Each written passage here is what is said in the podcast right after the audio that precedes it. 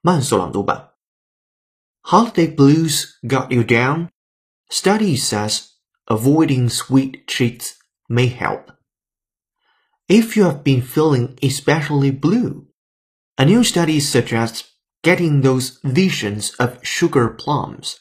Researchers at University of Kansas say that the added sugars found in virtually all holiday sweets can induce inflammatory and neurobiological processes that are connected to depression and negative feelings.